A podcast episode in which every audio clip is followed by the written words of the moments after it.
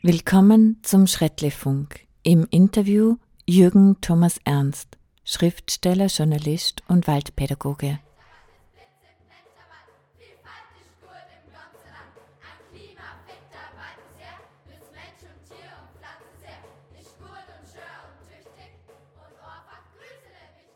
Jürgen, du hast einen Schreibworkshop mit den Schülerinnen der Mittelschule Lingenau gemacht. Im Zentrum sind dabei die, der Wald, die Orientierung im Wald, die Natur an sich und das Feuer, das Feuermachen gestanden. Das sind alles Themen, die das Schrettle auch betreffen. Wie war die Zusammenarbeit mit den Jugendlichen und wie hast du den Workshop angelegt? Also das war für mich ein großes Erlebnis mit einer Mittelschule, da durch den Wald zu streifen und einer zuerst mal erklären, was Waldpädagogik ist und was Recherchieren bedeutet in der Literatur und was die Augen öffnen bedeutet, also sensibilisieren für die Natur. Und das war ja dann die Basis für alles Weitere. Also das Feuermachen zum Beispiel, damit sie wissen, was passiert da nicht nur während des Feuermachens, was passiert davor, was muss man suchen, auf was muss man Acht geben. Und das Ergebnis war dann halt das Ergebnis der Recherche in der Literatur. Dann. Und das, mir, das war toll, das war ein wunderschönes Erlebnis. Also die Jugendlichen, die sind in deinem Auftrag ähm, in den Wald gegangen, haben Gegenstände gesucht, teilweise gefunden und haben damit eine Geschichte entwickelt und äh, einen Schreibprozess selbst in Gang gesetzt. Ähm, wie war der Prozess an sich? Was hast du da beobachten können? Also vielleicht muss ich kurz mal ausholen, wie wir das gestaltet haben. Also wir haben sich ein Wald, sogenanntes Waldmemory gemacht.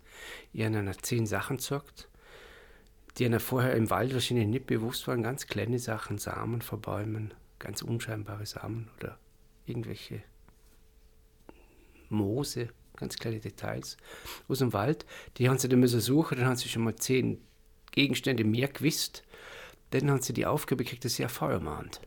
Und die haben ja nur fünf Streichhölzer hier. Und sie haben müssen dann ein Feuer zustande bringen, dass er mindestens eine Minute lang brennt. Also es war eigentlich nur ein Versuch, nicht ein richtiges Feuer machen. Und das Interessante, was denn passiert, nicht? weil wenn, wenn man fragt, wer für euch kann ein Feuer machen, sagen wahrscheinlich drei Viertel Luft oder noch mehr. Und das ist ganz, ganz schwierig. Ne? Das war jetzt die, die Basis für den schriftstellerischen Prozess denn, weil der schriftstellerische Prozess hat müssen mit dem zum tun, mit dem Erlebten und Gesehenen im Wald. Und ja, entstanden sind dann literarische Texte zum Thema Wald und zum Thema Schrettle. Und sind die Ideen schnell geflossen? War das ein ungewöhnlicher Prozess? Was hast du für Gefühl gehabt? Also es war das erste Mal raus aus einem Schulgebäude vermutlich, äh, in, der, in dem Rahmen einen Text zu verfassen. Ähm, der Wald an sich, wie viel Inspiration war da? Ich glaube, Wald ist schon ganz ein, ein, ein wichtiger Ort in unserer Entwicklungsgeschichte als Menschen, glaube ich. Weil man kann eigentlich, man sieht, 80 Prozent der Wirbeltiere stammen ursprünglich aus dem Wald. Und unsere Vorvorfahren waren ganz, ganz eng mit dem Wald verwoben, alles was dort passiert ist, weil es ein Teil ihres Daseins war. Lange, lange, lange. Und das ist äh, ja mittlerweile leider ein bisschen verloren gegangen oder ist abhanden gekommen.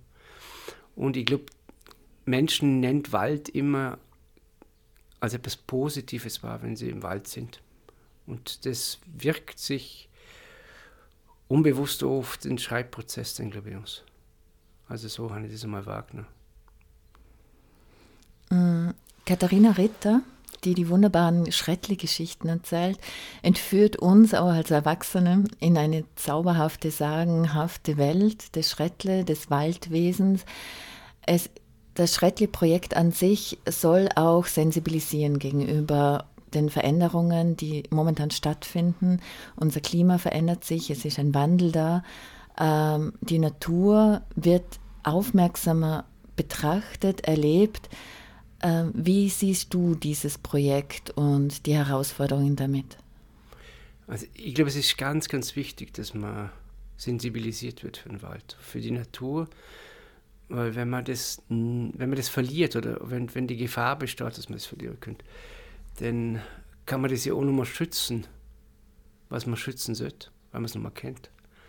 Und darum finde ich das so unglaublich wichtig, dass man, dass man versucht, dass man den Kindern, vor allem den Kindern, den Wald wieder näher bringt. Weil wenn ich, wenn ich zurückdenke an meine eigene Kindheit, da war Wald Teil, Teil des Lebens, weil es oft Spielplatz war als Kind. Und viele Kinder haben sich im Wald aufgehalten. Das war Teil, Teil der Kindheit. Und das, ich nehme das wahr, dass es immer mehr und mehr verschwindet bei den Kindern. Also ich mache ja viele Waldführungen. Und hin und wieder stelle fest, dass es Kinder gibt, die drei, vier Jahre alt sind, die noch nie im Wald waren. Und das finde, das finde ich ganz schlimm. Das finde ich echt schlimm. Und abgelenkt werden sie durch Medien, die, es, die halt bequem sind, wo man in den eigenen vier Wänden bleibt. Und ja, es wird zweidimensional.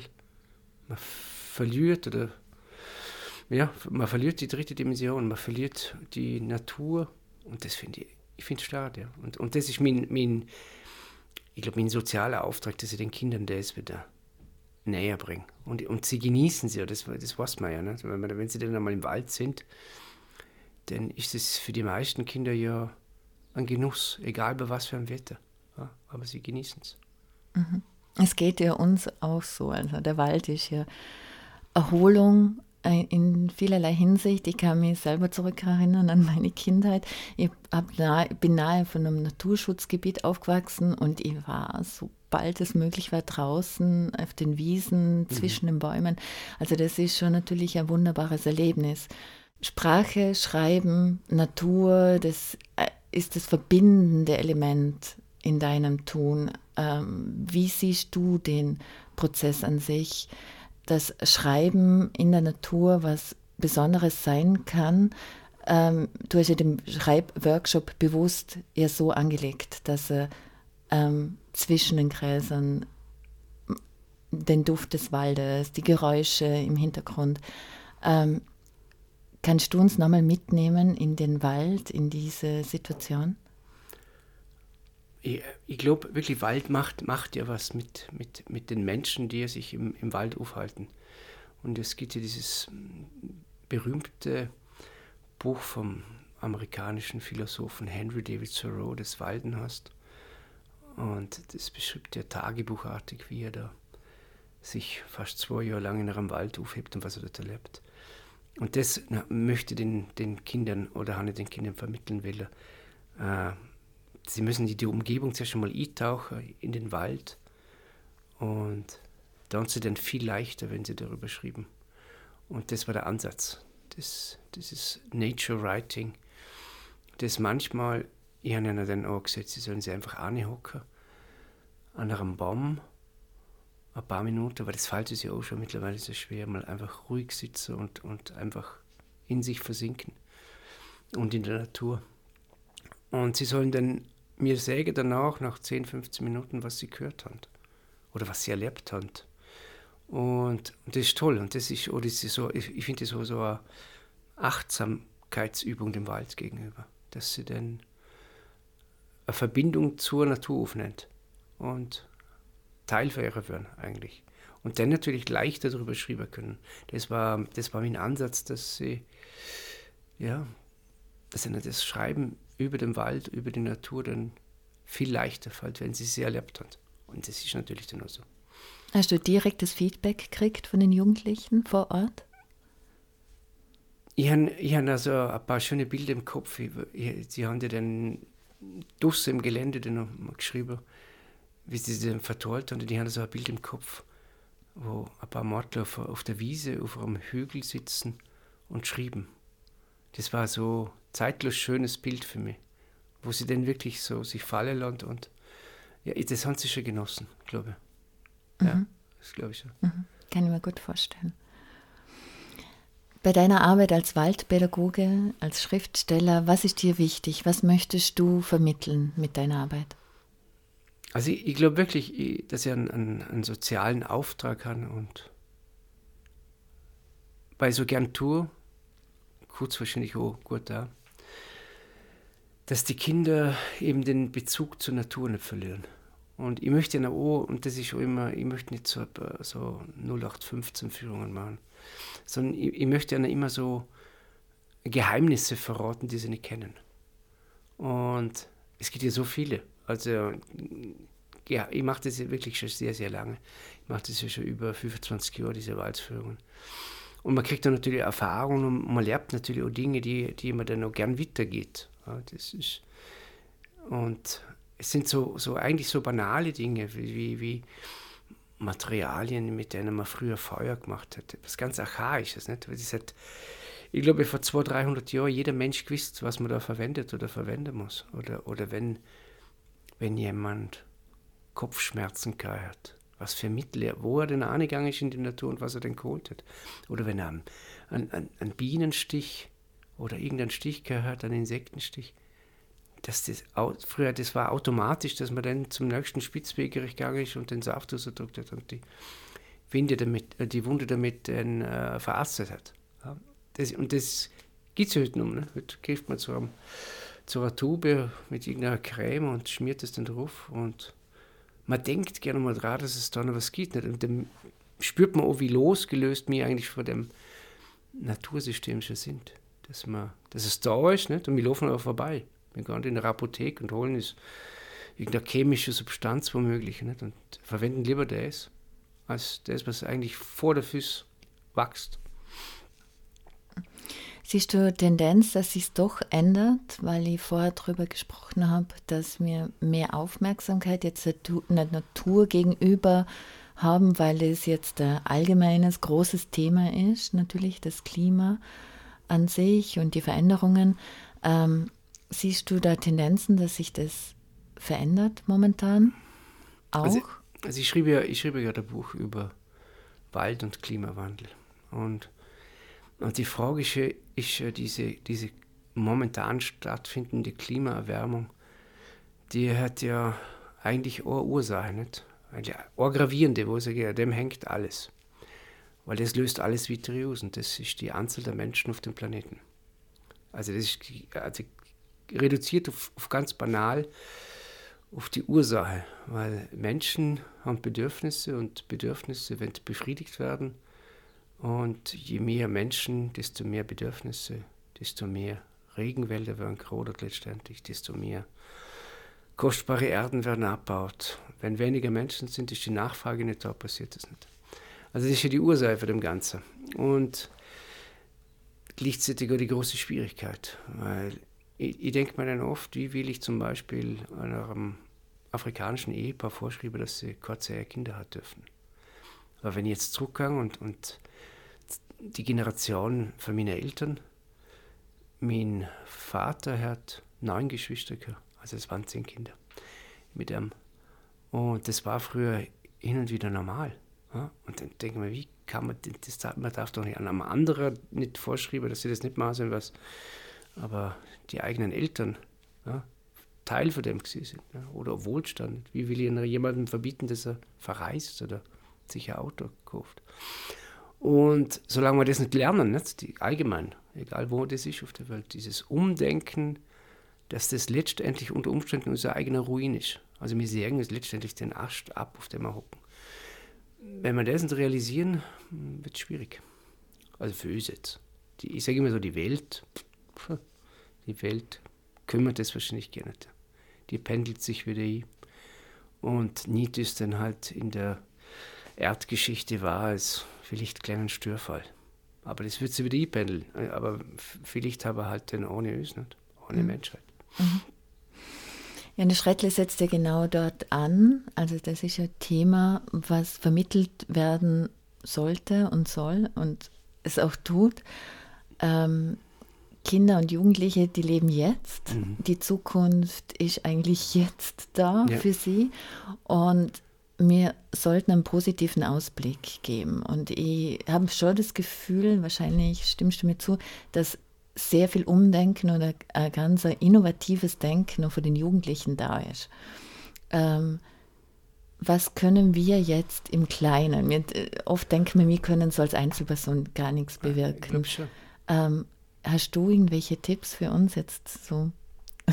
was, ich, ich glaub, ich glaub, was gibt, wir beachten können? Ich glaube, es gibt vielleicht ein, ein Heilmittel, nicht? Ich glaube, das Heilmittel heißt wahrscheinlich Genügsamkeit. Wenn jemand genügsam ist und nicht als haben muss oder glaubt, dass er alles haben muss, dann ist schon sehr viel geholfen. Weil, weil, weil man muss es aber jetzt erstmal, ich glaube, man muss es, vielleicht muss man das, das mal durchleben und durchleiden und wenn, wenn man es mal größer blickt, was, was es bedeutet, wenn man, wenn man genügsam ist, schützt man die Natur ja, glaube ich, ja, von vornherein, weil man da einfach bestimmte Dinge nicht tut. Und ich denke mir dann oft,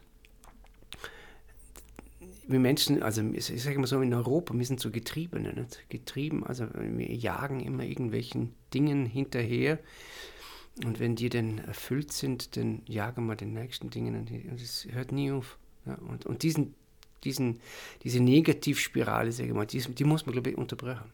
Und, und da sehe ich bei vielen Jugendlichen schon der, der Schritt, ich sage, okay, wir brauchen bestimmte Dinge nicht.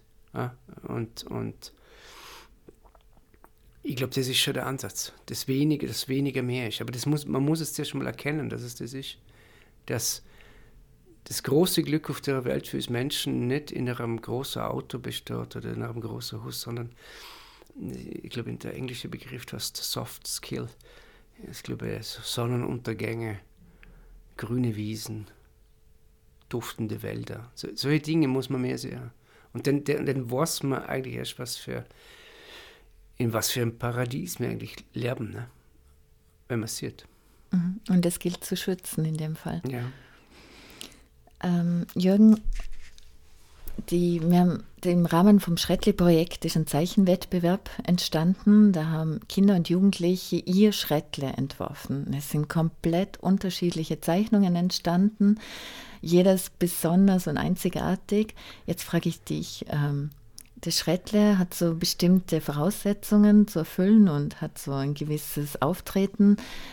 Ähm, wie sieht dein Schrettle aus? Also immer in waldpädagogischen Führungen erzähle ich ja hin und wieder um Märchen. Und unter anderem äh, kommt in meinem Märchen auch die Geschichte von einer Däumling-Familie vor. Das Schrettle ich jetzt so in diese Richtung. Das so auch von der Größe her unscheinbar und dann aber trotzdem immer präsent. Und ich stelle mir mich Schreitli mit der, mit der roten, immer mit der roten großen Mütze vor. Und er ist äh, in meinen Augen immer Daumen groß, Däumling groß. Und ich lasse kleine Kinder einmal äh, Behausungen bauen für, für diese Däumling-Familie. Und das finde ich auch immer schön, dieses dieses, wenn sich kleine Kinder dann versenken in diese, in diese Geschichten und letztendlich das dann auch in, in echt bauen. Nicht? Also, und das kommt mir in den Sinn, wenn ich, wenn ich an Schrettle denke, also diese Zauberwelt im Wald, die in Kindern nicht steht. Ja, das passiert ja so also wie selbstverständlich, wenn man im Wald ist, dass, äh, dass man sich Geschichten zusammenreimt im Kopf, dass man Gegenstände findet. Die war gerade gestern mit meinen Kindern im Wald und die haben dann irgendwelche besonderen Stöcke gefunden, die sie eingepackt haben und mit nach Hause genommen haben und dann irgendwelche Geschichten drumherum erfunden haben, warum der Stock genauso aussieht, wie er aussieht. Also es, es passiert, ohne dass man es möchte, dass da was entsteht. Mhm. Und das finde ich das Zauberhafte an der ganzen es Sache. Es ist ja auch ein Kreativort, nicht? Also ich, ich mache das hin und wieder mit, mit Kindern, ich nehme jetzt zum Beispiel einen, irgendeinen Stock, der eine besondere Form hat und sage so, das ist jetzt ein, ein, ein Golfschläger. Und dann äh, ist der Suchauftrag für die Kinder, sie sollen auch irgendwelche Gegenstände suchen, die sie an bestimmte Dinge erinnern und was denn Führer kommt, nicht? Und das, die, diese, wie die Kreativität dann angekriegt wird in den Kindern. Ne? Und das ist alles da, das ist immer das Faszinierende am, am Spielplatz Wald. Man mhm. muss ja gar nichts ahnen tun. Es, ist, es liegt alles schon am Boden.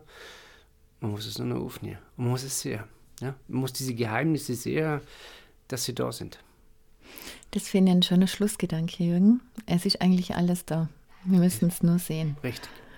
Ähm, vielen Dank für das Gespräch. Danke für das Gespräch.